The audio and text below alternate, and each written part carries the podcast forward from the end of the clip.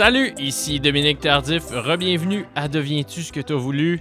J'espère que vous me pardonnerez de mettre en ligne ce dixième épisode du balado avec une petite journée de retard, une toute petite journée de retard. L'affaire, c'est que je me prélasse présentement au bord d'un lac, au bord du lac mégantique. J'ai complètement perdu la notion du temps. C'est tellement rare que ça arrive, ça, que j'en ai profité. Donc, mes excuses. Je suis, cela dit, très content de vous présenter cet entretien, cet entretien avec l'acteur Martin Dubreuil. Je suis très content de vous le présenter, surtout que cet entretien-là a failli ne pas avoir lieu. Martin Dubreuil a failli se décommander. Il a failli me choquer ça, comme on dit.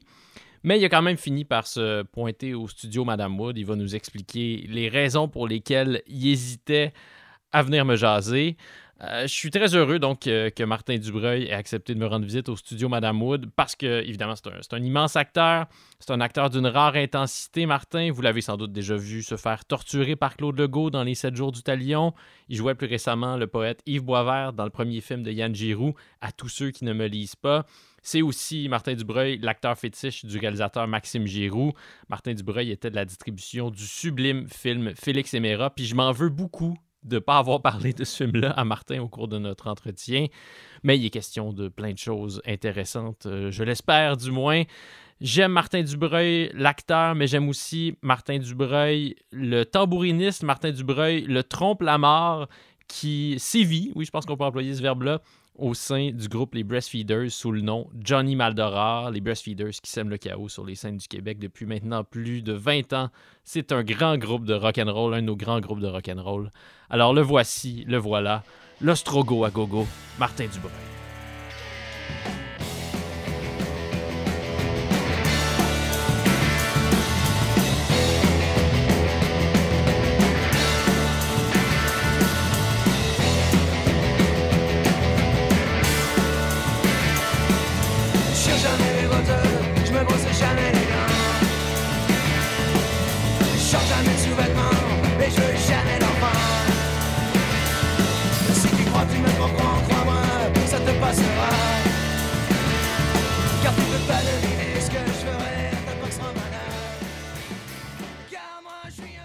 Viens d'où, Martin Dubreuil? Montréal, Rosemont, quadrilatère Pineuf, Rosemont, Masson, Saint-Michel. Puis ton enfance, ça ressemblait à quoi? Ah, c'était le fun. Ben, c'était les années 70. Euh, dans ce quartier-là, moi, j'ai des.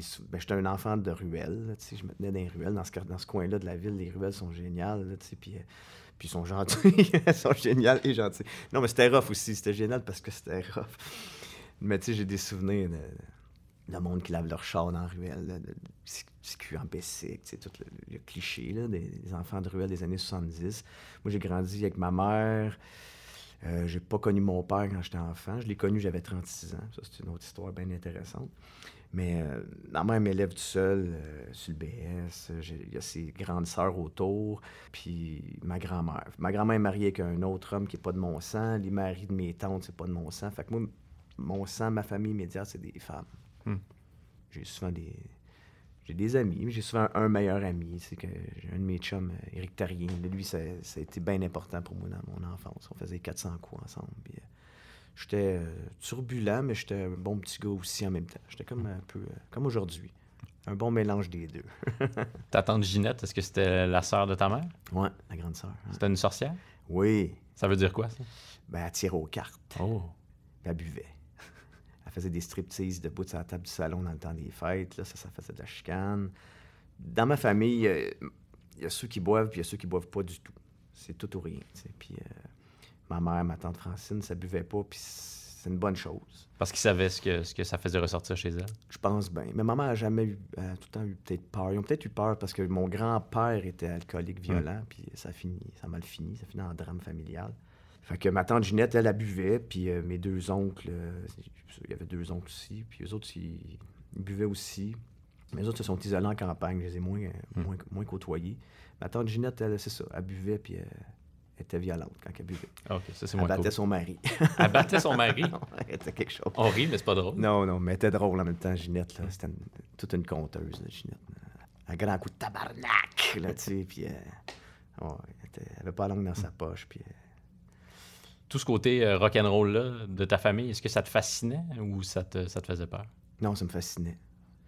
Non, j'ai, c'est drôle, hein, parce que ma mère m'a, m'a- m'a prévenu, elle aimait pas la... Ça, c'est, je tiens à, le- à le mentionner, là, le fait que si ma mère avait bu, je serais sûrement pas le même. L'affection est plus, est plus, est plus là, tu sais. Euh, Des parents qui boivent, ils peuvent te donner des élans d'amour, mais après ça, ils vont te faire le contraire, Ouais. puis ça, ça doit être- c'est mêlant, j'imagine, là, tu sais. Chez nous, il y avait toujours le. Tu sais, ça se passait, genre, ma grand-mère l'achetait, elle passait à Ginette, Ginette passait à Francine, Francine à ma mère. Fait qu'il y avait tout le temps ça qui se promenait d'un appartement à l'autre. Puis moi, je lisais ça, tu sais, c'était de la lecture de, de jeunesse. les crimes, les bandits. Puis ma mère aimait les films de prison, les prisons de femmes. Les, euh, je me souviens d'avoir vu le film euh, sur Messrine, Ah. avant Ouais. Vincent Cassel. là. J'avais trippé là-dessus. Maman a sorti avec un prisonnier, ma, tante Francine aussi. Il y a tout le temps eu des bandits autour de moi. là. Puis j'ai trouvé cool. C'était... J'aimais ça. Puis c'est du cinéma aussi, les, les- les- les gentils méchants dans les films, puis tout ça. Fait je voyais pas ça d'un côté si négatif, euh, le rock puis les, Jerry Boulet. C'était... Non, j'aimais ça. As-tu rêvé d'en être un toi-même, un bandit? J'ai été bandit un peu, là, petit bandit, là, avec- en chum, là, on a fait des petits, des petits mauvais coups, là. Mais euh, j'ai- j'aime jouer les bandits d'un film, ça, Mm. c'est sûr. Ça, je suis content de ça. Mais non, j'ai trop un bon fond pour être un vrai bandit.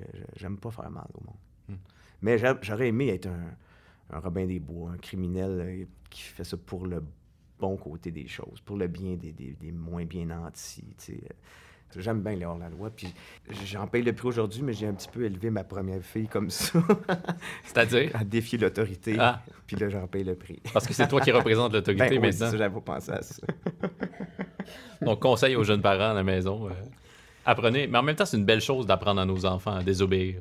Ben, c'est ça, c'est qu'il faut. C'est, touché, mais il faut comme leur apprendre que. Parce que la police, ils aiment la police, ils aiment la- la- les beaux personnages de, de, de- sais, de la patte patrouille avec le chien police, puis c'est son préféré. Puis tu fais, attends, mais la police, là, faut que tu saches qu'il y a du bon. Mais c'est en même temps, j'aime la police plus qu'avant aussi. Je suis un peu, euh, je suis un peu ambivalent. Hmm. Il y a du, c'est pas noir et blanc, là, tu sais, en tout cas. Ton père qui est revenu dans ta vie à 36 ans, est-ce qu'on peut en parler un peu? Ah oui, c'est Ouais. vraiment malade, ça. Qu'est-ce qui qu'est-ce qui s'est passé? Ben, ben, mon père, pour euh, faire une histoire courte, euh, il était pas prêt à avoir un enfant quand, il, euh, quand lui et ma mère se sont fréquentés un peu. C'était le gars en face de, de chez ma mère dans la ruelle, quand ma mère habitait euh, chez sa mère. Une histoire de ruelle. Une histoire de ruelle, encore une fois. Puis ma mère tombe enceinte. Lui, il avait fait de la musique dans la vie. Il était encore dans un band, je pense. Fait que, euh, non, il accepte pas qu'il y ait un enfant. Les Chantelles, Les Chantelles, Ouais. c'est ça. le du groupe. Oui, oui, oui, un bon band euh, rock garage euh, de Rosemont des années 60.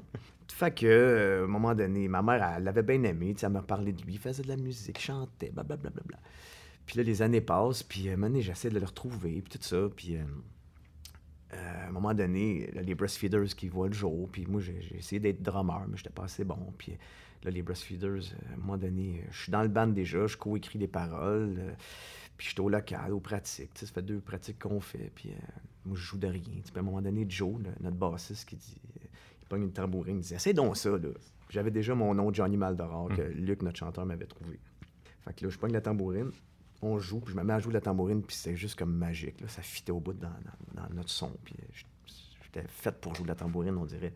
Né pour jouer de la tambourine. Né pour jouer de la tambourine. Là, des années plus tard, j'ai fini par retrouver mon père grâce à Canada 411 sur, euh, sur Internet. Aussi simple que ça. Pourtant, j'avais essayé, essayé. Mais au dire de sa femme, c'est que avant, il n'y avait pas le numéro de téléphone à son nom à lui. Hmm. C'était au nom de sa femme. Puis un jour, quand il a pogné, il a pogné un cellulaire, il a eu son nom. Fait que là, quand j'ai refait euh, son nom, j'ai eu une réponse au bout du fil. Puis dès qu'il a répondu, c'était clair que c'était lui. C'était clair que c'était lui. Puis c'est drôle parce que euh, c'est une journée, une belle journée d'été. euh, J'habitais avec une coloc à l'époque. Puis là, je, oh, je prends un bain chaud. Puis j'aime pas fumer du pot euh, comme ça pour le. C'est rare que je fume du pot. Je fume du pot des fois quand je suis chaud le soir. Mais là, je fume un joint de l'après-midi, je bois un petit whisky, je prends un bain, il fait beau dehors. Je suis relax, puis là, là, je suis stone, je sors du bain. Puis genre, qu'est-ce que je fais? là? Je me mets checker du monde que je peux retrouver sur Canada 80. Puis là, mon père! Fait que je remercie cette journée-là où j'ai fumé un joint l'après-midi. Ça m'a fait euh, faire des petites recherches de même. Puis là, je pogne mon, mon père au bout du fil, puis euh, là, je dis... euh, Alberto Ramaglia, s'il vous plaît, je le nomme. Mais il est décédé aujourd'hui. Hmm. mais je l'ai déjà nommé dans une entrevue. Il n'était pas content que le monde sache qu'il m'avait Hmm. pas euh, accepté. Mais j'ai tellement pas de rancune envers lui. J'admire sa, décision. tout ça fait que- Bref, euh, c'est lui au bout du fil, moi-même, tout ça. Puis là, juste sa voix, sa façon de parler, je le savais que c'était lui. Puis Mais il savait qu'il t'existait. ben, il avait comme euh, fait un blocage. C'est complexe un peu. Puis finalement, euh, on s'en a parlé pendant des heures, puis ça, puis ça cliquait au bout. Puis euh, à un moment donné, euh, il, est venu, il est venu chez nous, il est venu me chercher avec son char après deux jours. Genre. Puis là, il m'a amené chez eux. C'était avec sa femme, puis tout ça. Puis là, j'arrive chez eux, puis on descend dans la cave, puis c'était une cave qui me donnait l'impression qu'il peut y avoir des instruments de musique. Puis je lui demande, tu sais, des instruments de musique. Il dit, ah non, non, non, mais j'en ai eu, j'en ai eu, moi, j'en ai eu des instruments, mais je les ai donnés, je les ai vendus, mais, mais moi, j'ai gardé ma tambourine. Moi, c'est la tambourine. Il me dit ça, tu sais. C'est quoi? Il dit, ah ouais, moi, la tambourine, là, c'est ça mon instrument. Je vois, tu sais, des chantelles, on fait encore des parties des fois, on se voit, j'amène ma tambourine, puis Hey, tu me niaises. Moi, c'est ça, je joue dans mon band, tu sais. Fait que moi qui voulais un band euh, plus rock, avec un parler plus joual, euh, je me ramasse avec les Breastfeeders, un groupe à, à- à la saveur 60s, parce que Luc, c'est un fan des années 60. Fait que là, on a un style 60s, garage. Je me ramasse avec tambourine. Tam- tambourine tambouriniste. ouais. Puis là, c'est mon père, c'est ça qu'il faisait. Fait que ça, c'était assez spécial. sais. Est-ce qu'il a déjà vu les Breastfeeders en spectacle? Mais non. Comme tout bon père, un jour qui aurait pu venir, il a fait. Il est pas venu au show, puis là, j'étais bien déçu, il m'a fait de la peine. c'est vraiment ça, hein, la relation père-fils. Il vient pas au show, puis là, son excuse qu'il aurait dit à sa femme, c'est Bon, il joue juste de la tambourine. Alors que lui-même jouait de la tambourine. Mais il chantait Oui, aussi. là. Mais il a déjà rêvé. qu'il il m'a conté qu'il avait fait un rêve où on chantait ensemble. Il chantait avec les breastfeeders, ça scène. Puis nos voix fitaient super bien. Puis on avait comme plan de. Quand on allait enregistrer éventuellement, qu'ils viennent au, au studio. Il aurait pu faire des bacs, il aurait pu euh, participer à un enregistrement. Mais euh, il est mort assez, assez vite, pas longtemps après que, que je l'ai retrouvé. Mais il rêvait d'avoir une petite fille, puis j'ai eu une petite fille Hmm. de son vivant, puis euh, il était le premier à l'hôpital, même s'il commençait à être en mauvais état de santé. Fait que, ouais, ça n'a pas de sens, ce que j'allais retrouver, puis tout ce que je viens de raconter. Vous pouvez constater par vous-même comment c'est assez... euh, Je suis moi-même ému, puis il n'est pas question de mon histoire. Euh, donc, vous vous êtes fréquentés pendant quelques années. Oui, oui, oui, oui. C'était spécial d'être rendu avec deux parents, là. J'avoue, là, quand ils m'appelaient, Hey, tu m'as pas appelé, là. ça fait une couple de jours, je m'as pas appelé. J'étais, aïe, aïe, non. je suis pris avec un père que Oui, j'appelle, là. Maman, je l'appelle une fois par mois, tu sais, là, mon père là, qu'il faut que j'appelle à tous les jours. Est-ce que ta mère est fière de ta carrière? Ben, j'imagine. Ah oui, je pense bien. Ah oui, c'est sûr.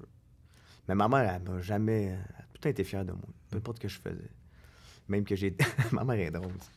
Puis euh, j'étais boss boy chez Red Lobster quand j'avais comme 16 ans, tu sais, 15-16 ans. Puis j'étais beau, j'avais les cheveux courts, j'étais propre, tu sais. Puis des fois, là, là, elle le dit plus, là, mais. euh, Il y a quelques années, elle me disait encore quand j'avais, tu sais, je faisais juste des courts-métrages ou un- des petits rôles par-ci par-là, puis je, je, je faisais pas tant d'argent. Elle me disait Pourquoi t'as arrêté d'être boss boy hein?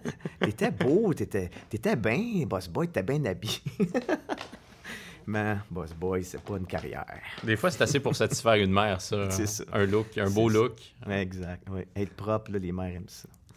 Fait que c'est ça. Mais j'ai. euh, elle a tout le temps accepté tout ce que je faisais, ma mère.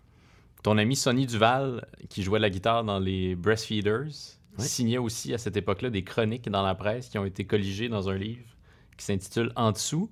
Ouais, Puis- merci Sonny d'avoir fait ça. Dans Puis oui, parce que c'est des chroniques. En fait, c'est la chronique de, de la vie des breastfeeders, de Mhm. vos spectacles, de vos parties, de vos tournées à New York. Puis tu es omniprésent euh, dans le livre, mais tu portes pas ton nom de, de scène. Tu portes, en fait, tu portes ni le nom de Martin Dubreuil, ni le nom de Johnny Maldoror. Tu portes le nom de Bruce Binaire. Joueuse binaire. Je vais lire un extrait d'une chronique de Sony dans laquelle il parle de Bruce Binaire. Bruce Binaire, c'est notre tambouriniste, mais à part ça, il est rien en particulier, ou plutôt plein d'affaires en particulier. Il est surtout juste lui. Un autre qui voit de la poésie partout, dans une fenêtre cassée, dans la façon qu'elle est cassée, dans l'usure de la peinture, du cadre, etc. On se comprend, on aime la même vie. Mhm. Ouais, ouais, c'est bien dit, Sonny. Ouais. C'est beau, hein? J'ai relisé ça hier soir, puis j'étais ému parce que je me souvenais de les avoir lus euh, lorsque les chroniques paraissaient dans la presse. Puis que je m'imaginais ce monde-là, j'habitais à Sherbrooke, puis je m'imaginais ce monde-là autour de l'ESCO où j'avais mis les pieds un soir, puis je vous avais vu dans un coin, les breastfeeders. Ben, c'est un fantasme, tu sais, de- de- tu veux faire un band dans la vie ou tu veux être un acteur. euh, c'est pas, si simple d'y arriver, mais c'est possible. Tu y arrives, tu as un ban.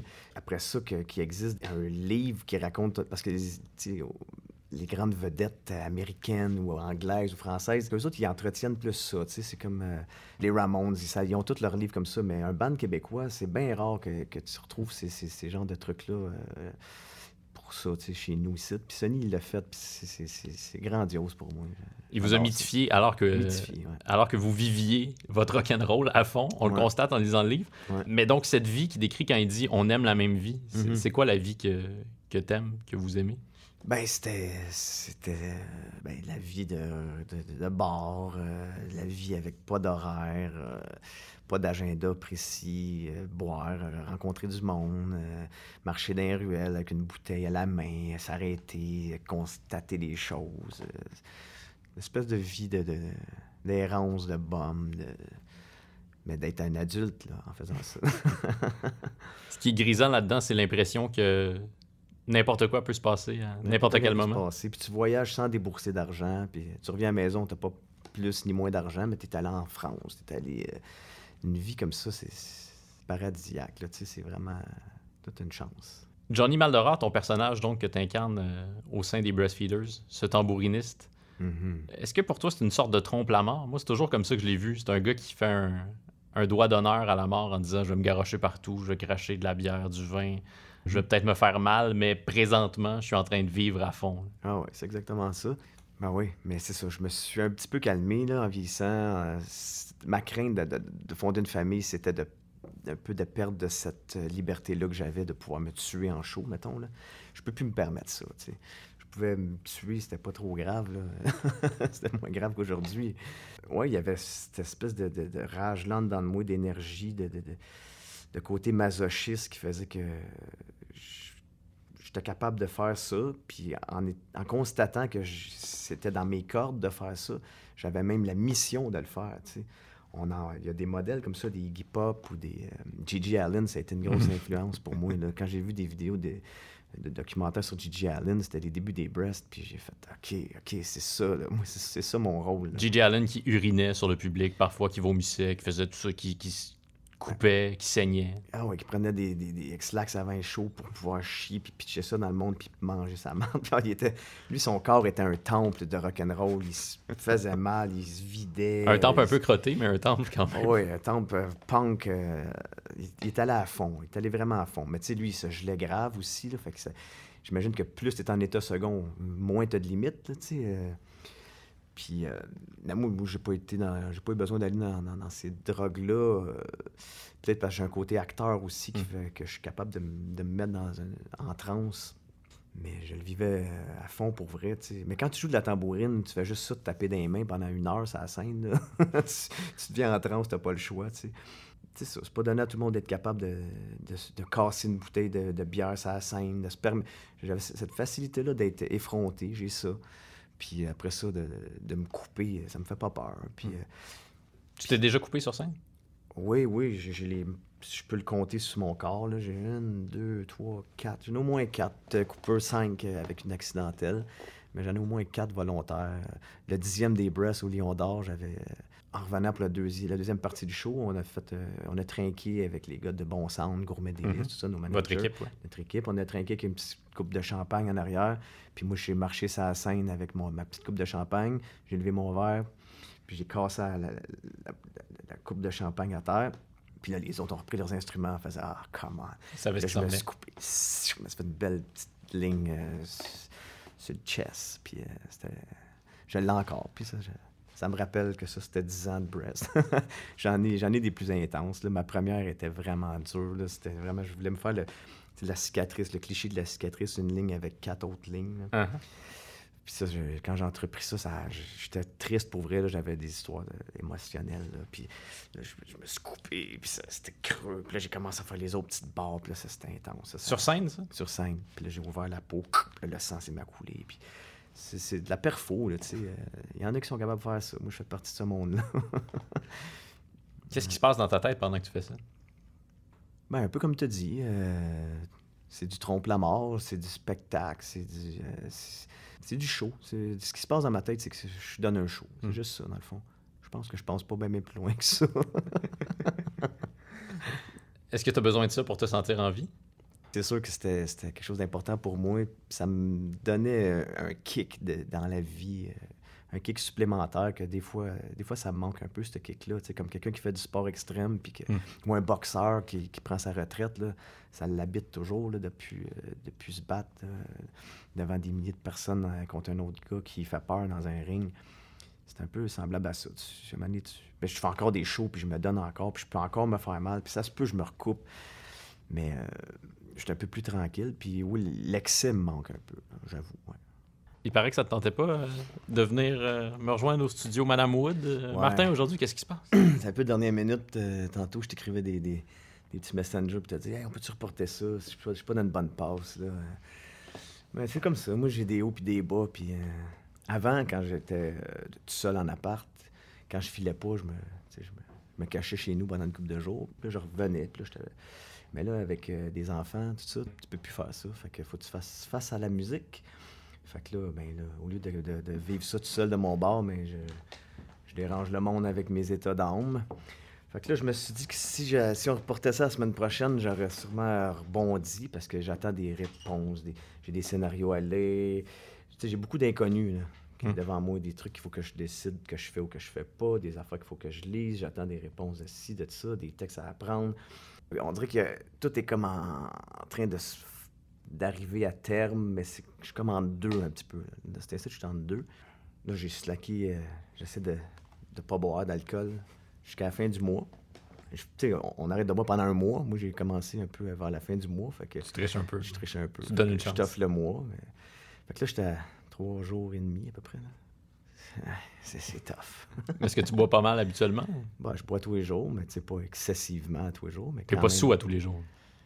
Chaud, sous. Euh, des fois, c'est juste un verre ou deux, là, mais des fois, c'est une bouteille. puis euh, le vin, pas une bouteille de hmm. bière. fait que ça, ça, crée des habitudes. Fait que n'importe quelle habitude, des fois, c'est assez dur de, de, s'en passer. Fait que c'est une habitude parmi tant d'autres. Mais non, l'alcool, c'est dur. Quand tu es habitué de boire, euh, physiquement, je le ressens. Je suis un peu nerveux. L'incertitude de la vie de, de comédien que tu décrivais à l'instant, est-ce que ça devient de plus en plus difficile avec le temps? Ou ça, ça s'apaise maintenant que tu es quand même une figure plus établie qu'à tes débuts, forcément? Ah non, c'est pas plus simple. Quand je joue pas pendant un bout, ça me travaille l'envie de jouer. Ah, je sais pas trop. Euh, j'ai toutes sortes de passes. D'avoir le goût de jouer, de plus avoir le goût de jouer, de, vouloir. Euh, de, me trouver bon, de me trouver poche. Euh. puis c'est de choisir ses, les projets, les décider d'accepter ou pas une offre. Tu le présentes tout de suite, mais c'est pas pour tout de suite. Puis puis moi, j'ai une espèce de lacune au niveau de, l'horaire dans ma tête. J'ai toujours été de même. J'ai pas de calendrier euh, à long terme, surtout. Même à court terme, je suis pas super efficace. Fait que quand c'est beaucoup de choses qui s'enlignent, qui se chevauchent, puis que c'est du long terme, je deviens, j'angoisse un peu parce qu'on dirait que je suis mêlé. Puis là, en plus, j'essaie de jouer avec mon look les cheveux longs, les cheveux courts, la barbe, pas de barbe. Là, tu fais comme, OK, ce projet-là, ça, on l'avait commencé l'année passée, j'ai une grosse barbe, il faut que je laisse pousser ma barbe. Mais là, euh, j'ai un autre rôle, ça serait mieux pas de barbe. tout ça me rend fou. Il y a toute une gestion capillaire. Exact, gestion capillaire. Garder en tête. Ouais, ouais, ouais. Peux-tu nous décrire euh, ton processus de, de travail? Parce qu'on s'imagine assez bien c'est quoi le processus de travail pour un écrivain qui s'assoit derrière son ordinateur, qui écrit, qui efface, qui recommence. Mm-hmm. Mais pour un acteur qui se prépare pour un rôle, ça, ça ressemble à quoi une journée alors que tu te prépares à aller tourner? Ça commence par euh, lire euh, le, scénario ou, en tout cas, tes bouts à toi, si t'as un petit rôle, puis ça t'as pas, pas le temps de tout lire. C'est pas nécessaire de tout lire, la patente, mais c'est toujours mieux. Moi, j'ai toujours euh, préféré lire tout parce que des fois, il y a des subtilités. Des fois, on parle de ton personnage quand tout n'est pas là. Fait que si tu cherches juste les bouts, tout ce que tu dans le scénario, ça se peut que ça t'échappe des petits commentaires, des petites descriptions de ton personnage qui sont dites par des personnages pendant que ton personnage n'est pas là. Roger, c'est un écœurant. C'est ça. Fait que là, tu sais pas que c'est un écœurant. C'est bon de savoir. C'est bon de lire la, patente. Première chose, tu lis, tu, comprends ton personnage, tu apprends tes lignes, tu t'es redit, tu répètes, tu médites là-dessus. Ça, te donne des couches euh, que tu n'aurais pas soupçonnées à la première lecture. Fait qu'apprendre ton texte, puis le jouer, le répéter le plus possible. Puis ben moi, j'aime bien composer des personnages qui sont différents de moi. Fait que c'est de prendre le temps, marcher dans la rue, voir t'inspirer. De- moi, je fais de la recherche, euh, dépendamment des personnages, mais je fais de la recherche euh, qui, a un lien avec euh, ce que j'ai à faire, l'univers du personnage. Ça m'est arrivé de, de- de trouver des images, des imprimer, des coller sur mon mur pour avoir une, toute une référence. Le gars, il travaille, c'est un vendeur de chars, mettons. J'ai des photos d'un concessionnaire d'auto, juste pour avoir des... C'est pas tant, des fois, pour t'imprégner de ces choses-là, plus que pour te sortir d'autres choses inutiles de, de, de ta tête. Hmm. Tu comprends? Tu fais comme, Faire du ménage. Faire du ménage, remplacer des affaires par, par des trucs qui sont plus euh, en lien avec ce que tu as à jouer. Là. Ça, ça aide. euh. Mais comme je disais, j'ai- un petit peu moins de temps pour moi parce que j'ai des enfants, tout ça. Il y a dix ans, je prenais, j'avais tout mon temps. euh, Je passais mes journées à flâner, puis à laisser l'inspiration m'envahir, passer du temps à penser. Une journée complète à marcher en me prenant pour le personnage que j'allais jouer. Ça approfondissait, ça- c'était plus simple. Mm. Là, je vais plus euh, un petit peu euh, sous pression, un peu plus. euh. Mais, ceci dit, je refuse d'être euh, paresseux, puis de- de- d'apprendre mon texte la journée même, puis de, de juste être comme moi-même. Il y en a beaucoup qui font ça. Ben oui, t'arrives, c'est parce qu'en en télé, si c'est correct, ça passe. Hmm. T'es pas obligé d'être bon, t'as juste d'être correct. Ça, ça me fait un petit peu chier. Moi, le désir puis le besoin de- d'être bon, pas juste correct. Même pour un projet qui te tient moins à cœur. Même pour un projet qui me tient moins à cœur. Mais c'est de plus en plus dur, pareil, d'être plus que correct. C'est plus dur compte tenu des conditions dans, laquelle- dans lesquelles vous êtes obligé de travailler? Ouais, il y a ça, il y a ça. Des fois, ça va... J'aime ça parler avec le réal, prendre du temps, puis des fois, ça... Des petits rôles à la TV, des fois, c'est un petit peu plus rapide. T'as moins de temps de, de- de savoir ce que, ce que le réal veut ou veut pas. J'aime bien te proposer des choses pour me faire dire « Non, c'est pas ça. Non, non, oublie ça. Tu peux pas arriver avec une jambe de boiteux. De- Mais j'ai souvent cette idée-là de je veux jouer un gars qui a une jambe croche, tu sais, qui boite, puis qui est cool pareil, mais que sa jambe croche. Puis je, le propose de temps en temps, puis le réal, il fait ça. Non, non, c'est pas nécessaire. Fait que si j'ai pas le temps de parler avec le Réal, je traîne ça avec moi tout le, tout le long. Puis je comme, je l'impose-tu? J'arrive-tu boiteux? Ou tu sais, je, je- Puis c'est encore, euh, ça revient à ce que je disais, c'est d'éliminer des idées des fois, d'éliminer des pensées pour aller à l'essentiel. C'est un travail qui, qui est presque digne d'un moine bouddhiste, donc, Ah oui, ah oui. dit-il ironiquement. Là, j'ai un rôle qui s'en vient euh, dans un film de truc de chasse, puis j'ai un rôle d'un chasseur qui chasse plus, qui est frustré, puis qui passe son temps à boire. Puis il faut qu'il y ait un handicap qui l'empêche de, de, de- de chasser. Hmm. Puis justement, c'est lui, la façon qu'il le voyait, c'est justement avec une jambe, euh, une jambe raide. Il est blessé à une jambe, un accident. faut pas que ce soit de naissance. Fait que je me dis, ouais, OK, c'est pas si dur à faire. Mais là, ma blonde qui vient du- de Maniwaki, qui a une famille de chasseurs, tout ça, elle me dit, là, si le gars il est passionné par la chasse, Il va y aller quand il même. va y aller quand même chasser, Oui. même s'il y a une jambe. euh, Fait que là, j'ai- fait un bout que je cherche à y trouver un autre handicap. Puis ça, ça, je trouve ça bien tough. Puis euh, tu vois, ça, ça se peut que je fasse juste une jambe raide parce que j'arrive pas à trouver d'autres choses. Mais ça, c'est quelque chose sur, sur quoi je travaille de cet incite. Mais les enfants, est-ce que ça fait de toi, est-ce que ça peut faire de toi un meilleur acteur à certains égards? Ah oui, sûrement. Il y a des choses que tu. C'est plus simple quand on connaît euh, un sujet Hmm. euh, qu'on a à jouer. Fait que c'est sûr que si tu joues un père et peut-être pas d'enfant, c'est, tu vas peut-être être moins ça, ça coche, tu sais. Oui, il y a de. Ça amène un autre, euh, une autre sorte de personnage. Ça me facilite dans un autre domaine de personnage. Il y a un domaine que j'ai déjà peut-être plus fait que. que- De- de- à quoi je- tu fais référence, Martin? on va dire les 7 jours du talion. oui, ok. Ça, j'aurais eu plus de misère à le faire, mettons, les 7 jours du talion en ayant des, deux petites filles. Hmm. Il y a une scène merveilleuse dans un des, des derniers films dans lequel on t'a vu, qui est euh, le film de Maxime Giroux, La Grande Noirceur. Mhm. Il y a une scène où tu te retrouves pris jusqu'à jusqu'aux épaules dans un bac de ciment. Ouais. Puis il y a Romain Duris, qui est ton tortionnaire, qui te parle à deux pouces du visage, pendant que toi, on voit que ta tête. Ouais. T'as que ta tête pour jouer. Est-ce que ça, c'est une contrainte qui te stimule ou c'est vraiment compliqué de tourner une scène comme ça? Ben, les deux. Ben, stimule. J'ai comme pas eu le choix de trouver une manière de le Oui. faire. C'était pas facile. Parce que c'est juste la. Tu fais juste parler, c'est juste la face. En même temps, tu es physiquement dans quelque chose comme le personnage. Fait que tu es le personnage, t'as pas le choix. Fait que. C'est pas comme s'il avait fait un décor en, en- en CGI après, par-dessus. Tu le vivais pour vrai, ce Je que ton vivais personnage vivait. J'y vais pour vrai. Fait que ça, ça m'aidait, mais c'était pas simple, ça, ces scènes-là, avec Romain. Il y a un niveau de jeu dans ce film-là aussi. euh, pas tant un niveau de langage, mais tu sais. euh, c'est pas évident de juste, dire- de juste crier Hey! Puis c'est vous les, euh, les lâches. Puis tu sais, il y avait quand même une façon qu'il fallait que je le dise. Il y a quelque chose de poétique dans le, dans le dialogue. Il y a un petit aspect poétique, puis c'est juste des fois une petite intonation, tout ça. Fait que ça, oui, on a fait une coupe de, de, de, prises pas toutes identiques, tu sais. J'étais assez content d'avoir trouvé une façon de le jouer, de le dire, d'être, d'être touchant, d'être paniqué. Mais c'est sûr que je trouvais ça plate de, jouer avec Romain puis de pas, pas pouvoir passer plus de temps avec ce gars-là, tu sais, qui, qui, est quand même une grande vedette. Et un grand acteur aussi. Grand acteur. J'aurais voulu, comme sortir avec toute la gang du film euh, sur l'heure du midi pour aller sur Sainte-4 parce qu'on tournait à l'Impérial. Fait que là, on allait manger dans un restaurant en centre-ville. Mais moi, vu que j'étais dans la glace jusqu'au cou, tout le monde s'en allait. Puis moi, j'avais les deux euh, gars des décors avec leur smoke au coin, au coin des lèvres qui me sortaient de là. Puis je mangeais mon, ma bouffe euh, dans un plat que quelqu'un m'avait amené. J'étais pas avec Romain à ce moment-là. Puis lui, il était toujours dans son rôle. Fait que je l'ai pas connu tant que ça. J'ai passé un petit peu de temps avec au rap party, puis super cool. Mais pendant le tournage, il gardait l'attitude de son personnage. Entre les prises. Fait que... Donc ça, c'est pas un mythe qu'il y a plusieurs acteurs qui restent en personnage quand la caméra ne roule plus? Non, c'est pas un mythe. Non, la preuve. Romain Duris. Mario Saint-Amand faisait ça aussi euh, dans ah, Jerry? Oui, quand même. Oui, il était quand même, il restait pas mal Jerry. Mais à un moment donné, après une couple de jours de tournage, puis la préparation que tu fais avant le début du tournage aussi, ça fait que tu, rentres dans le personnage. J'ai eu juste une journée sur euh, Jerry, mais euh, je me souviens de Mario Saint-Amand pendant l'heure du dîner qui se promenait entre les tables, qui parlait à tout le monde. Aussi, quand tu es le rôle principal, tu, deviens, tu te sens vraiment comme au-dessus du monde, tu te sens vraiment, tout le monde te met à, l'aise, tu es comme l'enfant chéri, tu sais. Tu, parles, tout le monde t'écoute, tu fais une joke, tout le monde rit, tu sais, comme, tu deviens bien confiant, puis ça ça, tu deviens comme le leader de la, de la patente quand tu es le rôle principal. Tu sais, je l'ai vécu, ça, à tous ceux qui me lisent pas.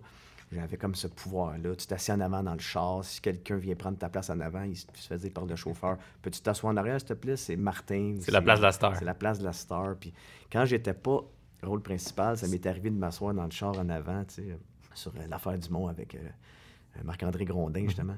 Je me change, la journée est finie, je m'assis dans le char en avant. Puis là, le chauffeur il me dit Ah non, non, c'est la place à, Marc-André. Arrête donc, c'est pas grave ça. Non, non, non, j'aimerais ça que tu ailles en arrière. ah non, fuck it, man, Marc-André, on se connaît, il va s'asseoir en arrière, c'est pas grave. Non, non, c'est de même. Puis, je trouvais ça cave, tu sais. Mais quand c'est moi qui s'est retrouvé dans, cette euh, situation-là, j'aimais mieux être assis là. Puis à un moment donné, sur dessus qui me lise pas, il y a une figurante qui était assise à ma place. Mais tu sais, c'était pas à la fin de la journée, en plus, on s'en allait tourner une scène. Puis là, je me suis assis en arrière, puis ça m'a fait chier.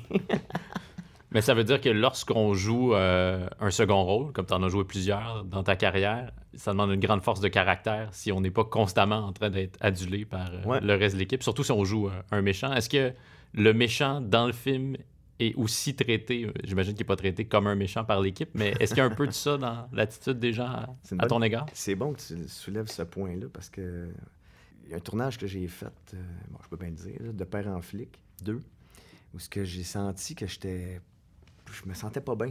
il faut dire qu'il y avait une brochette de, de, mhm. stars, puis tout ça, puis il y avait bien du monde, puis c'est une grosse équipe, puis je me sentais un peu euh, exclu, puis j'avais pas de drive, puis euh, la plupart des, autres personnages étaient en duo, c'est des couples, puis moi j'étais le, thérapeute, puis j'étais tout seul.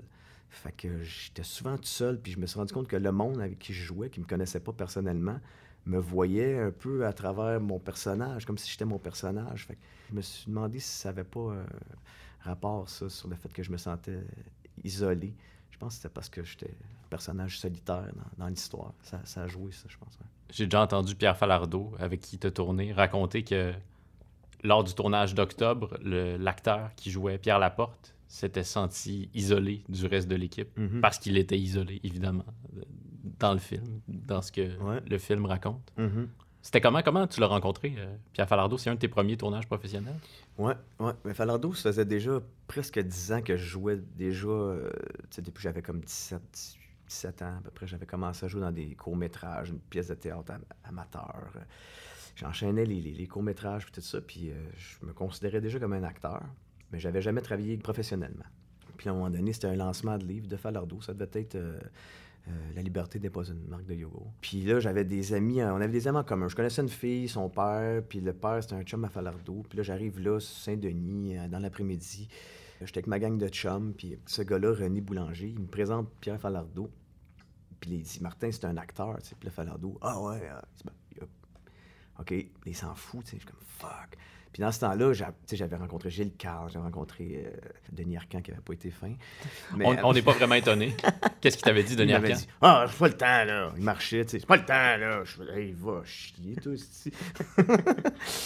Mais je voyais tout le temps ça comme euh, une gang de monde qui joue au hockey dans le cours d'école. Tu t'arrives de- à travers la clôture. Il y en a qui sont game comme ça. Moi, j'ose pas vraiment faire ça, mais quelqu'un qui arrive, Hey, je peux te jouer avec vous autres? T'as-tu un bâton? Ouais, je reste à côté. Va chercher ton bâton. Puis là, tu sais. Hmm. Fait que je trouvais que jouer dans un film, ça pouvait être la même chose. Hey, moi, je suis acteur, je peux jouer avec vous autres, tu sais. fait que j'ab- j'abordais le monde comme ça. Non, j'ai pas le temps. Fait que, ouais, c'est ça.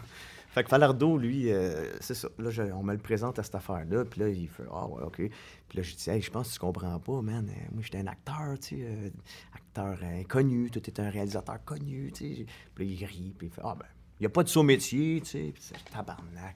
Puis finalement, après, on a passé une heure ou deux là-dedans, dans ce lancement de livre-là. Puis on, on s'est un petit peu. Puis à un moment donné, euh, il m'avait fait une- il m'avait dit Ouais, t'as des beaux, des beaux running shoes, tout brun pouilleux. Puis là, je dis, ouais, puis toi, il y avait des sandales. J'ai dit, toi, c'est- qu'est-ce que t'as dans les pieds? Des, des squelettes de cap d'acier? ça, il l'avait bien aimé, puis euh, ça, avait- ça m'avait pas nuit. Puis là, c'est ça, puis donné, il m'avait dit, ah ben, tu sais, toi, tu pourrais, tu pourrais faire un patriote dans mon prochain film. C'était 15 février. Puis là, ça reste là, puis à un moment donné, euh, je vois dans la revue Qui fait quoi? Production de l'ACPER, Elvis Graton 2. Je dis, Chris, Elvis Graton 2, Falardeau. Puis là, je vois l'adresse, tout ça. Là, je, prends ça en note. Puis là, je me rends là-bas, puis je laisse un mot. Tu sais, je dis, hey, Falardeau, tu m'avais parlé d'un patriote, mais Elvis Graton 2, j'aimerais ça, moi, tu. Puis euh, je le recroise dans la rue une couple de jours après, puis il fait Ah oui, j'ai vu ton mot. Il dit Ben oui, tu pourrais jouer dans Elvis Graton, tu pourrais faire euh, un punk qui dit Asti, là, t'aurais un mohawk, là. Puis là, parfait. Fait que là, j'ai eu une audition parce qu'il avait aussi proposé le rôle à son voisin. un non-acteur qui voulait jouer pour lui. Fait que là, Falardo, bien ben mal à l'aise, il m'appelle, tu sais, puis il me dit Ouais, que là, t'aurais une audition parce que j'ai- je l'ai proposé aussi à un autre gars. Mais viens à l'audition, sois bon, puis c'est tout qui va l'avoir, tu sais. J'étais arrivé à l'audition avec une chemise fleurie, un mohawk. je m'étais rasé la tête, tout ça. J'ai fait mon audition pour lui, puis euh, ça l'a fessé. Puis lui, il s'imaginait que j'allais faire comme Asti, toi, tu l'as asti. Puis moi, j'étais arrivé bien craqué. Asti, toi, tu l'as asti. fait que ma proposition, ça l'a fait reculer sur sa chaise, puis il a dit Faites signer son contrat tout de suite à lui, tabarnak Fait que ça avait bien parti. Puis là, après ça, euh, j'ai eu une audition pour euh, 15 février, finalement. Puis je l'ai eu. Puis, euh, puis j'avais braillé à l'audition. J'étais super ému. Le rôle, il allait se faire pendre. Puis j'ai fait l'audition. J'ai craqué. Euh, Puis là, il a fait C'est bon. Mais moi, il est braillard, là.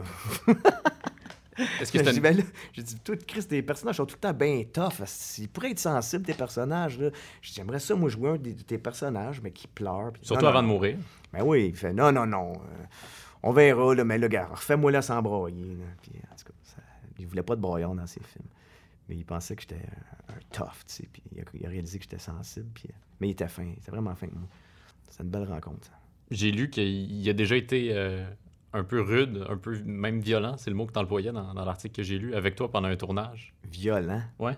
Une fois, Falardeau m'a parlé violemment sur un plateau. Oh, violemment. Je pense que c'est le, journaliste qui, qui a ch- changé. Des fois, les mots. journalistes, hein, c'est ça. J'ai peut-être dit, il m'a parlé dans puis là, il a marqué Ah oui. violemment. Non, il m'a juste dit, Ah, qu'est-ce que tu fais là? Il m'a un peu crié après, Mm. tu sais. Ça m'avait ébranlé un peu. Puis après, ça, il était venu me voir. Puis, hey, excuse-moi, là, je t'ai crié après. Puis c'est là, justement, qu'il m'avait dit, je pensais que t'étais une brute, moi. euh. Je dis, Hey, non, man, je suis insensible, moi. Ah, ok, ben, en tout cas, refais-moi ça. Puis, il était super fin. Puis, ouais, c'était comme une figure paternelle pour moi, un petit Mm. peu aussi, là. Ça- Qu'est-ce que tu admirais chez lui? Oh, ben, Falardeau, tu sais. Il est admirable, là, tu sais. euh, ben, toutes ses, convictions, son côté euh, d'être sans compromis, de rester lui-même, euh, sa façon d'être proche du monde, de ne pas, euh, de pas se penser mieux que les autres, puis d'avoir un, combat humanitaire, si, on veut. Ah, puis je, le voyais, les premières fois que je l'ai vu, je, je restais chez, chez ma mère, là, je l'avais pogné à la TV, puis il était juste vrai, avec sa cigarette, puis tout ça. Tu fais, Chris, lui, il s'en fout des, des genres de règlements, puis euh, il est vrai, puis il, il s'habille pas plus propre que d'habitude pour passer à la TV, il change pas sa façon de parler, puis ça, ça m'avait bien inspiré. Y a-tu plus d'hypocrisie dans le monde euh, du cinéma, de la télé, qu'est-ce que tu t'imaginais avant d'en faire partie? Non, peut-être moins. Ouais. Peut-être moins. Mais le monde est gentil, tu sais. euh, des fois, euh, un petit peu trop gentil parce que c'est un petit milieu. Puis si tu dis ta façon de penser, euh, ça se peut que t'a- t'aies pas les. que ta carrière soit, fasse pas long, que tu fasses pas long feu, tu sais. C'est sûr que le monde, ils sont peut-être plus gentils qu'ils qui auraient envie de l'être. Fait que c'est une forme d'hypocrisie, mais le monde est gentil, pour vrai aussi. là. Dans ce milieu-là, c'est une affaire que j'ai remarqué. Si t'es pas cool, euh, si tu fais chier le monde, on, on te revoit pas vraiment, tu sais. C'est ça qui est le fun. Sur un plateau de tournage, c'est comme une grande famille qui, se perd puis qui se retrouve. C'est des cellules de famille, des cellules d'une même grande famille. Puis euh, ça arrive que quelqu'un soit pas cool dans tel poste, là. Puis euh, après ça, une année, après deux ans, tu fais, hey, j'ai jamais revu cette personne-là. Non, ça est éclairé. Donc, ceux qu'on a vus à la télé, puis euh, qu'on se demande où ils sont passés, on a notre réponse. Mais je parle pas juste des acteurs, là. hein. Dans le livre de Sonny Duval que j'évoquais tantôt, il y a quelques moments où tes euh, collègues des breastfeeders sont moins contents à ton égard. Euh, tu te ramasses en prison à un certain moment à Québec parce que tu t'es promené avec une bière sur la rue. Je marchais sur les chars parkés. Peux-tu nous raconter ça, Martin? Mais ça, c'était dans- c'était pas avec les breasts, ça, c'était dans le cadre de Vidéastes recherchés OK. à Québec. C'était un, un événement de court-métrage, un festival, ben pas festival, mais un événement de court-métrage qui avait lieu à chaque semaine ou à chaque. Pense que c'était chaque semaine, je sais plus exactement. Puis euh, c'était des jeunes qui, pré- qui présentaient leur, court-métrage, puis c'était euh, animé par mon oncle Serge. Il y avait le house band, c'était Anonymous. Il y a une année, les Breasts, on l'a fait aussi, euh, l'année d'après ou quelque chose. Mais cette année-là, c'était Anonymous, mon oncle Serge. Puis j'avais été invité pour être juste un- une espèce de personnage, à scène, qui était. parce que c'était télévisé, ça, télédiffusé à- à Télé-Québec. Éric Gagnon, l'organisateur, avait eu l'idée de mettre un- quelqu'un assis dans son sofa, puis qui, écoutait, comme s'il écoutait ça à la télé, qui regardait ça à la télé. Fait que moi, j'étais en bobette, j'écoutais ça à la télé. Puis euh, j'étais là pendant trois soirs, je pense. Mais dans la nuit du deuxième soir, j'ai bu pas mal, puis c'est ça, j'ai marché sur des autos avec une bière à la main, puis euh, la, la police est arrivée, puis là, le monde avec qui j'étais s'est poussé, puis moi, je me suis fait pogner. Les traîtres. Les traîtres. Puis moi, je me suis fait pogner, puis euh, l'affaire, c'est que j'étais sous mandat, parce que j'avais des tickets pas payés. À cette époque-là, euh, cette époque pas si lointaine, on pouvait faire de la prison quelques heures, quelques jours pour payer des contraventions pas, sais, que- pas payées. Fait que je me suis fait embarquer euh, à Orsainville. Ils m'ont fait passer la nuit au poste, puis j'étais allé à Orsainville, la prison de Québec. Euh, Là, j'étais mal pris en tabarouette. Puis j'ai finalement trouvé euh, le numéro de la seule personne de, qui je me souvenais le nom. C'était Carniard. Carniard, c'est pas son vrai nom, mais je me suis souvenu qu'il s'appelait Steve Landry. Puis là, j'ai, euh, pogné des pages, euh, le bottin, puis j'ai trouvé son nom, puis je l'ai appelé. Puis là, lui, il a appelé les gars du festival, ben, de la de, de. Ils sont venus me chercher, ils m'ont sorti de prison avec ma paye. ils ont payé ma caution avec ma petite paye que je me faisais. Puis ce soir-là, il a fallu que j'anime moi-même. Je suis devenu l'animateur de la soirée parce que mon oncle j'avais fait une indigestion. Puis c'est moi qui est devenu l'animateur. Puis là, j'ai trouvé ça bien drôle de dire au monde Hey, c'est-tu fou la vie? Là, une coupe d'heure, j'étais en prison à Arsainville. Puis là, je suis devant vous autres. puis c'est moi qui anime ça. Puis j'imagine que la plupart du monde n'ont pas cru à ça. mais C'était une de mes euh, réalités. Mais tu sais, j'avais fait de la prison à Montréal aussi pour des tickets pas payés euh, un an avant ou même pas. Là, je l'ai fait deux fois. Deux fois, j'ai fait de la prison. Je trouvais ça bien intéressant. J'ai bien Ouais. aimé ça. Ouais, bien- Ça t'a pas traumatisé? non, parce que c'est un aile euh, légère où il n'y a personne qui est là pour longtemps. Fait qu'il n'y a personne qui cherche à te, à te faire l'amour. ou, euh. Oui. C'est une belle façon de le dire parce que je suis pas sûr que c'est aussi euh, gentil et doux Non, que ça. Fait que j'ai trouvé ça intéressant. Puis, puis euh, la première fois que, je- que je- ça m'est arrivé, quand j'étais allé à Bordeaux, je venais de faire mon audition pour 15 février. Hmm. On en parlait tantôt, de Falardeau. Puis euh, c'est sûr que ça peut être vraiment une mauvaise affaire si tu as un job, si tu as, si t'as des, affaires- des responsabilités, puis tu te ramasses en prison. Il n'y a rien que tu peux faire comme, tu sais. euh, puis moi, j'habitais tout seul en appart, j'avais pas trop, tu sais. C'était pas grave si je disparaissais pendant deux jours. Mais là, je suis revenu chez nous après ça. Mais pendant que j'étais en prison, j'ai pensé à, à c'est quoi être en prison. Là. Je me suis mis dans, dans- dans la méthode acting. J'ai, évalué la situation, le- les- mes émotions, comment c'est d'être en prison, qu'est-ce que tu fais de ton temps. Tu je me suis rendu compte, tu marches pas vite, ça donne rien de te dépêcher, tu sais, toutes sortes d'affaires la même. Fait que je suis revenu chez nous, j'ai pogné mes messages, puis j'avais une réponse positive, j'avais un rôle dans 15 février. Fait que ça, ça m'avait servi. T'avais fait de la recherche? J'avais fait de la recherche. Puis ça, ça m'arrive souvent. De, de- J'aime bien essayer d'être proche de, la, mé- de la méthode acting, tu sais, la- l'acteur studio, puis tout ça. Puis je, travaille un peu de même. Tantôt, tu me demandais comment je travaille, mais je fais ça. J'essaie de me rapprocher le plus possible de, la vraie situation, des vrais- de l'état véri- véritable. Mais souvent, c'est ça qui vient à moi. Je vais jouer un... Là, c'est un prisonnier, j'étais allé en prison. Je vais jouer un gars qui. J'ai une scène où j'étais à l'hôpital, ma blonde vient me visiter. Mais deux semaines, ou même pas, une semaine et demie avant, je rentre à l'hôpital pour quelque chose, je me ramasse dans un lit d'hôpital branché, ma blonde vient me visiter. Là, je suis comme, j'en reviens pas, je tourne ça la semaine prochaine. Là, je tourne ça la semaine prochaine. Euh, j'ai un rôle, euh, en tout cas, je pourrais énumérer des affaires comme ça. Là. Ça te tenterait Euh, pas de jouer un millionnaire? hein? Ouais, c'est peut-être une bonne idée, ça. Commencer à chercher ce rôle-là? Dans À tous ceux qui ne me lisent pas, le film de Yann Giroux, dans lequel tu joues le poète euh, Yves Boisvert, le défunt poète Yves Boisvert. Ben, c'est un grand film, puis dans ce film-là, on, fait la rencontre d'un gars qui se languit vraiment très très fort d'être accepté par sa société, mais qui en même temps crache au visage de sa société à chaque fois que cette société-là lui tend la main. Est-ce que tu te reconnais dans, dans cette espèce de tension-là entre le désir d'être aimé puis le désir d'envoyer chier les gens?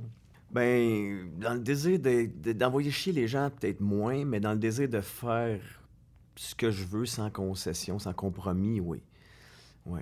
Mais Yves Boisvert était bien plus une grande gueule que moi. Là. Il était, euh, lui, c'était point sur la table, des idées. euh, moi, je suis beaucoup plus hésitant avec tout ce que je pense. Euh, lui, il était sûr de ses affaires.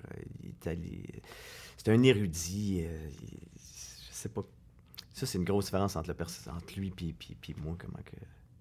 Ben, pas le personnage, le personnage était en lui, mais entre moi puis lui, le véritable Yves Boisvert, ça, c'est une grosse différence. Le- être aimé tout en, en étant prêt à, à pas l'être. Mais je pense, non, regarde, je pense que quand tu, tu, tu veux pas faire de compromis, tu- puis, ou même que tu envoies chier le monde, tu veux quand même être aimé par ceux qui vont te comprendre. Hmm. Puis ceux qui te comprennent pas, ben, tu sais, qu'à chier, tu sais, tu veux pas plaire à tout prix, c'est ça aussi. là. Plaire à tout le monde, c'est un peu, ça dissout un peu la, la, la, la soupe, là, tu sais, si je peux dire. là. Ça dissout la soupe. Ça la dilue peut-être. Ouais, ça dilue plus. Diluer la soupe, ou ah, même ça aussi, c'est pas super. Anyway, ça met trop d'eau dans le vin, on va dire ça. Ouais, ça on comprend. Ouais. Fait que euh, c'est ça. Ça, c'est quelque chose que j'ai toujours aimé dans ma vie, de, faire partie du milieu underground, où ce que c'est seulement les curieux, euh, ceux qui, qui, qui, qui, prennent ben, le risque, en tout cas. Ceux qui sont ceux qui se retrouvent en lien, en contact avec l'underground, c'est des privilégiés, tant qu'à moi, puis je suis content de faire partie de leur connaissance. Je ne pas à être euh, populaire, puis que tout le monde me connaît, puis que tu te fais euh, féliciter par quelqu'un qui, que tu fais comme moi, mais moi, je ne pas ta façon de vivre ta vie, puis de... de, de- tu sais, je veux pas, euh, pas être snob envers mon public, là. Mais, mais euh, j'aime bien être reconnu. Surtout, je suis de plus en plus populaire, là, mais pendant longtemps, quand quelqu'un me reconnaissait, j'étais comme cool. C'est un vrai. C'est un vrai, tu sais, tu comprends ce que je veux dire? Fait qu'aujourd'hui, il y a des, du monde euh, qui je m'identifie moins, mais en même temps, je me dis, bon, ils sont comme ma famille, ils sont comme ma mère, ils sont comme... J'aime, j'aime tout le monde, en réalité. Je- Je te croirais pas si tu me disais le contraire. tu as en commun avec Yves Boisvert d'écrire de la poésie? Mhm. Et comment la poésie est arrivée dans ta vie? Que c'est Francaire? Oui, oui, c'est franqueur, mais euh, ça a commencé par euh, lire euh, les bandes dessinées, écrire euh, des, des dialogues dans des bulles, c'est écrire, mettre des mots dans, dans la bouche des personnages parce que je dessinais quand j'étais jeune. Après ça, euh, euh, lire, vouloir écrire. Puis là, la poésie, oui, je pense que c'est vraiment Franqueur, euh, mais c'est par sa musique. Avant de lire Franqueur, j'ai entendu Franqueur. Puis c'est sa façon de, de, de faire de la poésie comme on parle, sais, des... puis écrire en joual. Puis ça, ça, ça, ça se retrouvait beaucoup plus dans les années euh, 70, Ouais. peut-être fin, fin 60. je- Mais euh, ouais, écrire euh, je t'aime puis je t'en- je t'aime puis je t'en veux, CH apostrophe T apostrophe. Je t'aime, je te veux. euh, Puis après ça, Francoeur, même, euh, il s'est mis à écrire des poèmes euh, plus comme je te parle, tu sais. Puis là, je- et à ça, je voulais éviter, moi, de tomber là-dedans. Fait que lui, il m'a bien gros aidé à écrire comme en joie. C'était un combat, ça. Moi, j'ai- tenu, j'ai tenu ça longtemps. Euh, J'en ai écrit en masse des poèmes comme ça. Puis j'ai eu des discussions avec, mettons, euh, Jean-Sébastien Larouche, Ouais. Larouche, qui est un poète. euh, Qui lui-même euh, embrasse une, une oralité de, de ce type-là. là. Oui, mais il écrivait avec pas d'apostrophe. Hmm. Puis on avait une- un petit débat là-dessus. Il disait Ouais, mais quand on lit, il faut que ça soit je te, nanana, sinon. Puis euh, on s'était stiné, puis à un moment donné, il a réédité Oui. son premier livre en rajoutant des apostrophes. Fait que je pense que j'ai comme un peu gagné mon point à par rapport à ça. Mais euh, encore aujourd'hui, euh, quand j'écris, des fois, il faut comme que je- J'ai perdu un peu la- la- le réflexe d'écrire euh, en joual, puis d'écrire comme je parle. Des fois, j'écris plus littéraire. Ouais, écrire de la poésie. Ah, c'est bon faire ça. Mais je le fais un petit peu moins. Tu as participé au- à un des, des concerts retour de, de Autre chose, Oui. le, le premier? C'est Juste lui. C'est le seul. Qu'est-ce qui s'est passé? Francaire, t'as pas aimé? Non, Franqueur m'a adoré. Puis même qu'après, dans la loge, il me dit Hey, ils sont plates un peu le banc.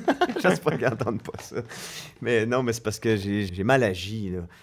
J'ai euh, Qu'est-ce que t'as fait, Martin? j'ai un peu mis du mal d'or dans mon personnage de Ouais. scène avec autre chose, c'est sûr. Là, je me suis mis noir autour des yeux. Puis tout ça, j'étais mal d'or, j'étais percussionniste. Je suis pas un grand percussionniste, là, en plus. Fait que j'étais pas dur à éclairer non plus. Là, jouer euh, des- tam-tams avec euh, Away au drum. Oui. tu sais. j'étais pas en. Le batteur de Voivode, c'est sûr qu'il il est doué. là. Il devait entendre que j'étais tout le temps un peu à côté. Puis, euh, tu sais, c'est du prog aussi. C'est pas si simple de rentrer ta, ta passe de tout sur le tam-tam à un moment. que- Mais ça, c'est un- un- un des- une des raisons pourquoi que j'étais facilement clairable. Mais pourquoi qu'ils ont décidé de me renvoyer, c'est parce que pendant le show, j'ai envoyé de la bière. J'ai tourné, au, lieu- au lieu de juste cracher avec ma bouche, comme je, je fais si bien, en petite pluie fine, j'ai soigné ma bière dans les airs. Puis là, le jet a revolé en gros, tu sais, c'était un gros jet. Puis après le show, euh, Piggy, le guitariste de Voivode, Le regretter. le regretté, qui était malade, mais qui ne l'avait pas dit. On ne savait même pas qu'il était mourant du cancer. Puis il me dit Envoie-moi plus jamais de la bière d'en face, de même. Puis moi, je pensais qu'il avait reçu un petit peu de bière, puis que monsieur était un peu précieux, comme, un- comme certains métalleux qui, se- lavent les cheveux, qui se brossent, puis qui font leur lit le matin. J'ai dit Chris, toi, tu fais du métal, excuse, là. Moi, je fais du rock and roll, man. fait que ça, ça n'a pas passé. Puis après ça, ils ont eu un petit caucus vite, vite. Là. Il a dû dire, lui, je le veux plus dans le band. Puis il n'y a personne qui m'a défendu. Puis, puis euh, Vince Peake, Vincent Peake, qui a aussi essayé de me défendre. euh, il m'a dit après, il n'y a personne, Martin, qui, qui, qui m'a secondé. Euh, s'en mêlait pas trop. Il était un peu dans les vapes. Mais euh, ce soir-là, Francoeur m'a dit, ouais, on plate un peu le band. À toi, t'es rock'n'roll. Tu sais, lui, il m'aimait, là, mais. je comprends que Peggy, qui se faisait trois ans qu'il n'avait pas joué au Québec, qui était malade, Ouais. qui a reçu une grosse flopée de bière d'en face. esti, D'un petit un- baveux. Par un petit baveux. hein, ouais, non, je- Mais je suis content, il y a une biographie sur Francoeur, puis mon nom est là. Johnny Maldaro des Breastfeeders est là comme étant un des membres du retour. C'est un autre petit euh, fantasme euh, accompli. Là, tu sais. La première fois qu'on s'est rencontrés, euh, je t'avais invité avec euh, mes amis, les suspects de service, à une soirée de lecture à Ouais. Sherbrooke, au téléphone rouge. Ouais. C'est une soirée mémorable. Oui. Ben, mémorable, on s'en souvient pas tout à fait, pas précisément, mais on m'a dit que c'était mémorable. Ben, moi, je me souviens, j'en reparlais l'autre fois avec euh, quelqu'un. euh, J'avais hérité de, de bâtons de- d'un genre de truc de dynamite, un truc Oui. explosif avec une ceinture autour de la tête. J'avais fait ça pour, un, pour euh, Prends Secours. euh, on a fait un petit film de, de- de présentation du festival. Puis j'avais gardé ça, puis je l'avais porté pour faire ma lecture de poésie, comme, comme si j'allais me faire exploser. Moi, veux-tu que je te dise euh, ce dont je me rappelle de ta lecture? Oui. Tu sortais des toilettes, puis en commençant ta lecture, tu t'es rendu compte que tu avais un rond de pisse sur tes culottes, mais plutôt que de faire comme si de rien n'était en espérant que les gens ne le remarquent pas, tu as commencé ta lecture en disant Oui, j'ai un rond de pisse, je m'appelle Martin Dubreuil, voici mes poèmes. Quelque chose comme ça. Ah, c'est bonne. Ah, ça, c'est quand tu portes pas de bobette, c'est- le risque. Euh, mais donc, là où je voulais en venir, c'est que ce soir-là, tu m'as offert une copie de ton unique recueil, si je me trompe pas. Euh, broché, euh, Ben oui. comme ça, imprimé, photocopié. Ça s'intitule Je m'appelle Martin Dubreuil et voici mes poèmes de quand je filerai pas plus tard, comme aujourd'hui. Ouais, c'est ça. Accepterais-tu de m'en lire quelques-uns? J'en ai, ai identifié trois là, que j'aimerais que tu me lises, Martin. Ok, ça me fait plaisir. Il sort ses lunettes. Je deviens aveugle. Sérieusement? Ouais. C'est quoi la maladie? Ça s'appelle la maladie de Best. Puis je perds le- le- c'est les cellules de mes yeux au centre qui s'en vont tranquillement. là. Ça c'est fucké. Je peux plus. euh, ça me prend des loupes. Est-ce que ça, ça te pose des gros problèmes au quotidien? Ah, ça commence à faire partie de ma dépression. hein. Une des raisons pour que je déprime. là. Un champion. Je suis Maurice Richard. Je suis Dédé Fortin. Je suis ces légendes dont mon peuple a besoin. Je suis un repas pour croyances naïves. J'ai la forme de l'espoir qu'il espère avoir. Je suis une projection.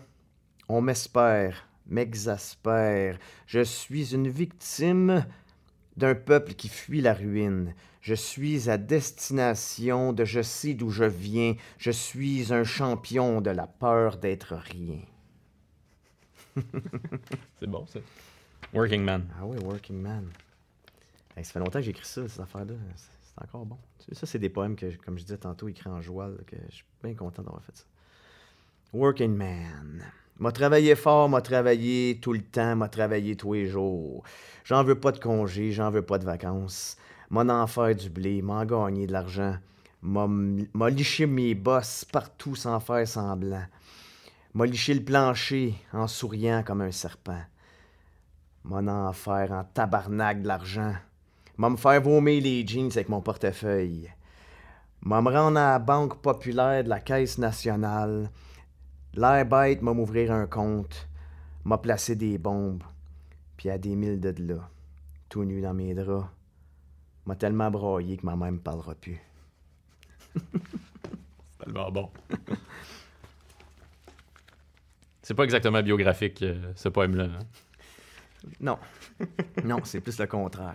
C'est ce que je veux, de- ce que je veux pas faire. C'est c'est- c'est la dérision. Là, tu devines lequel je veux te faire lire euh, Ben oui. en concluant. C'est mon poème préféré. C'est un de mes poèmes préférés en général. De tous les poèmes qui ont été écrits sur la planète dans l'histoire de l'humanité, un de mes poèmes préférés, c'est celui-là que tu as écrit, Martin. Alors, euh, je, te laisse, je te laisse faire ce que tu es capable de faire.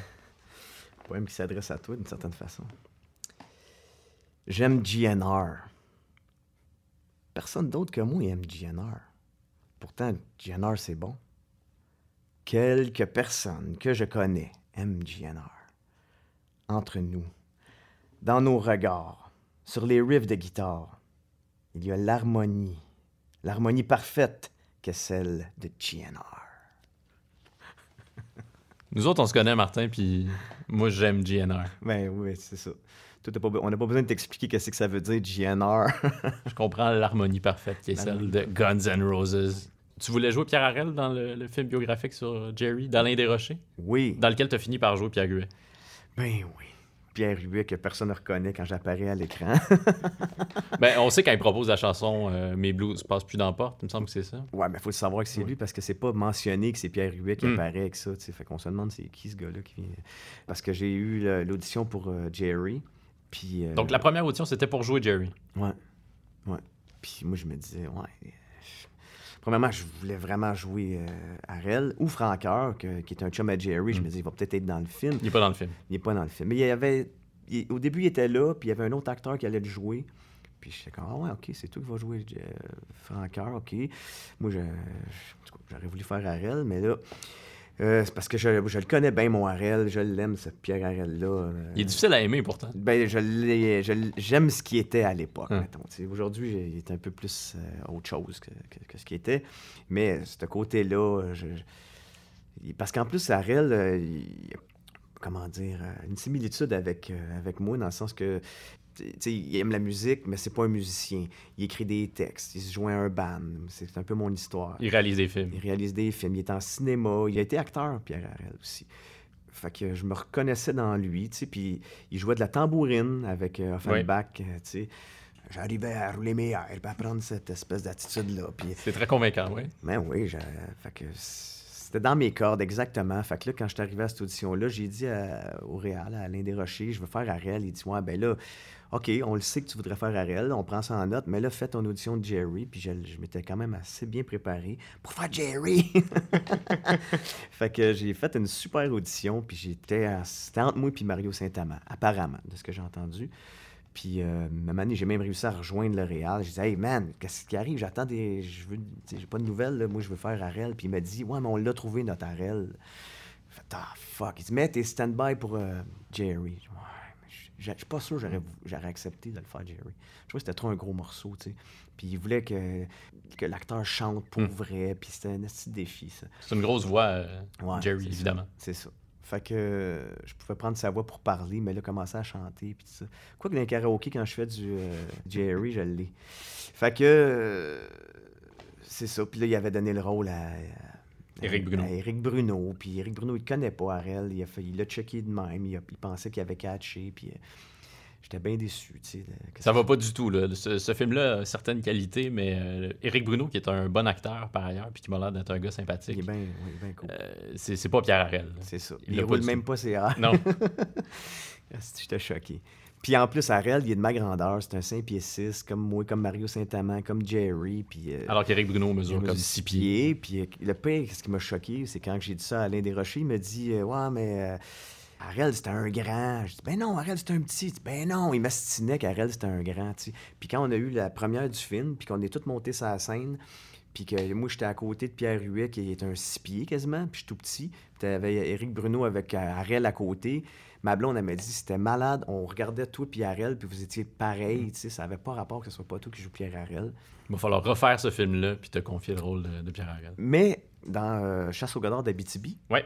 c'est Arel que j'incarne. Oui, c'est vrai, ça. Fait que si j'avais fait Arel dans, dans Jerry, ça aurait été bizarre un peu que je fasse Arel aussi dans euh, Chasse au Godard. Mm.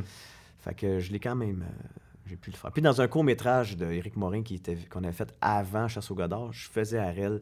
Puis c'est pour ça aussi que j'étais comme d'attaque pour le faire dans Jerry, parce que je l'avais vraiment bien euh, saisi dans, dans l'autre film. Tu restes donc euh, l'acteur québécois qui a joué le plus souvent Pierre Harel. Quand même, ouais, ouais. T'as ça dont Éric Bruno ne peut pas se vanter. Dans ta face, Éric Bruno. On a en commun, Martin, euh, une grande affection pour Guns N' Roses, Mhm. Plus particulièrement euh, pour le premier batteur de Guns N' Roses, Steven Adler, Ben oui, là.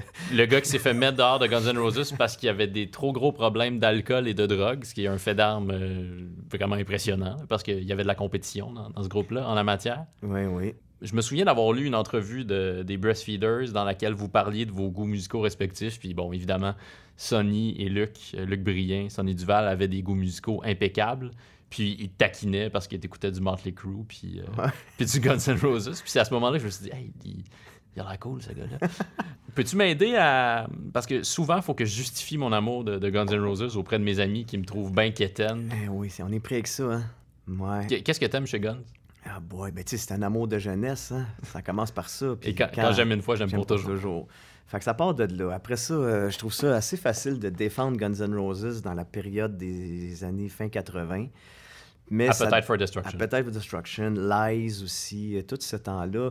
Parce que c'est une scène euh, musicale euh, de laquelle Guns se démarque par son côté plus punk, plus trash, plus vrai. Tu sais, Axl Rose, c'est un acid brain, là. Il écrit des textes, il performe en show, ça n'a pas de sens. C'est-tu un poseur? Non, c'est un vrai. Il- J'ai même vu à un moment donné un livre, une espèce de, de, de biographie, euh, étude sur Axl Rose où il, com- il était comparé à Dionysos. Dionysos? Dion- J'ai Oui. de la misère de ce mot-là. Dionysos, tu sais, il expliquait son côté dionysien. Yak. Dionysiaque. Fait que, tu sais, tout ça, euh, c'est pas le chanteur de Poison euh, qu'on peut euh, qualifier de ça, tu sais.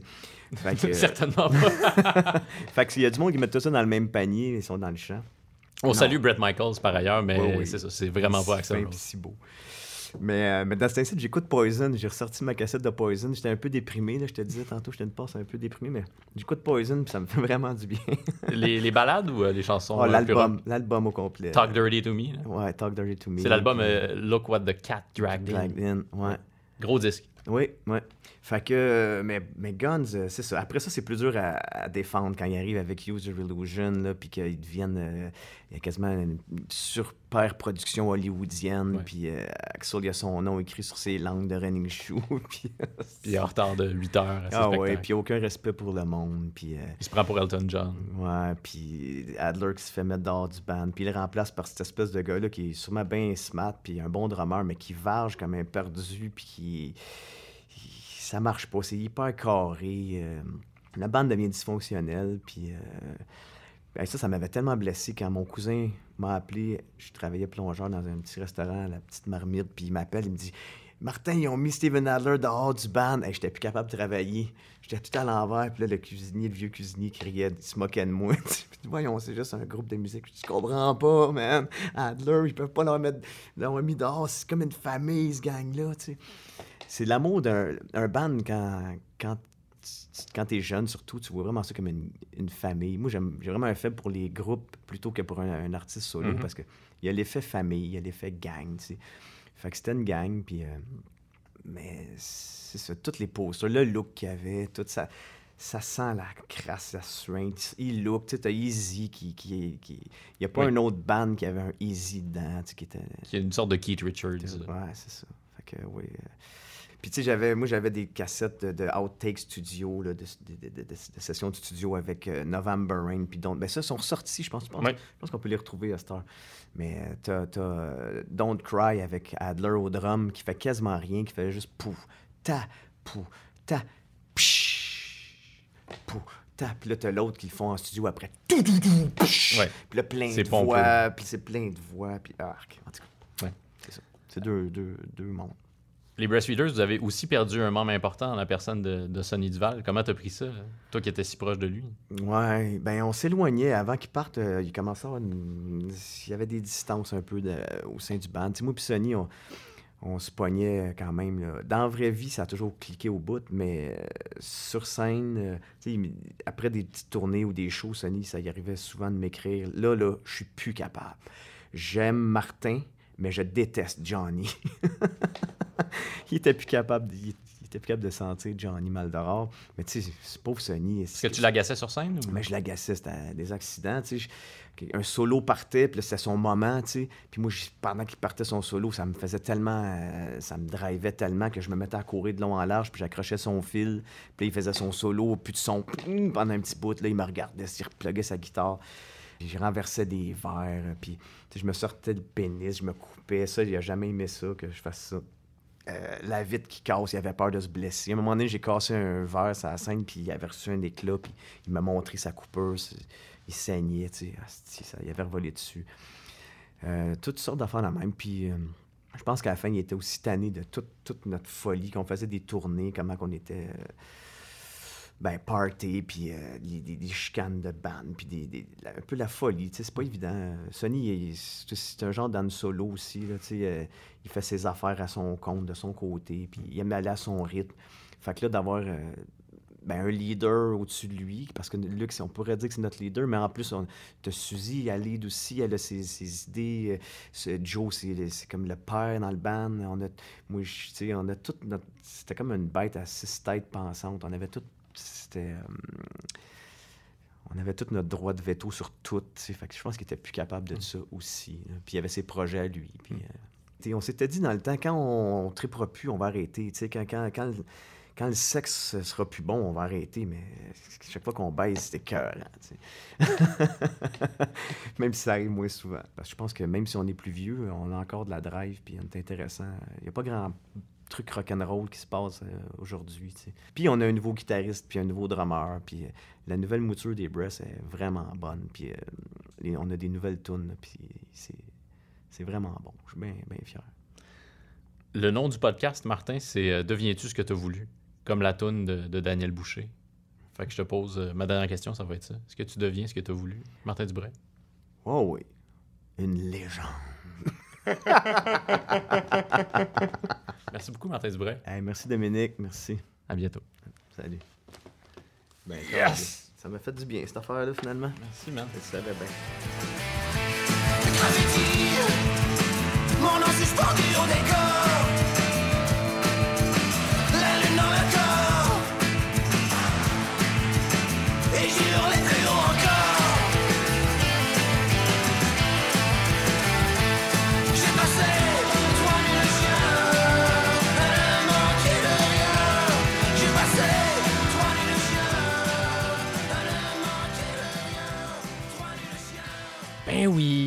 Ben oui, il a bien fait de venir me rejoindre, Martin. Merci, Martin, d'être venu me rejoindre au studio Madame Wood.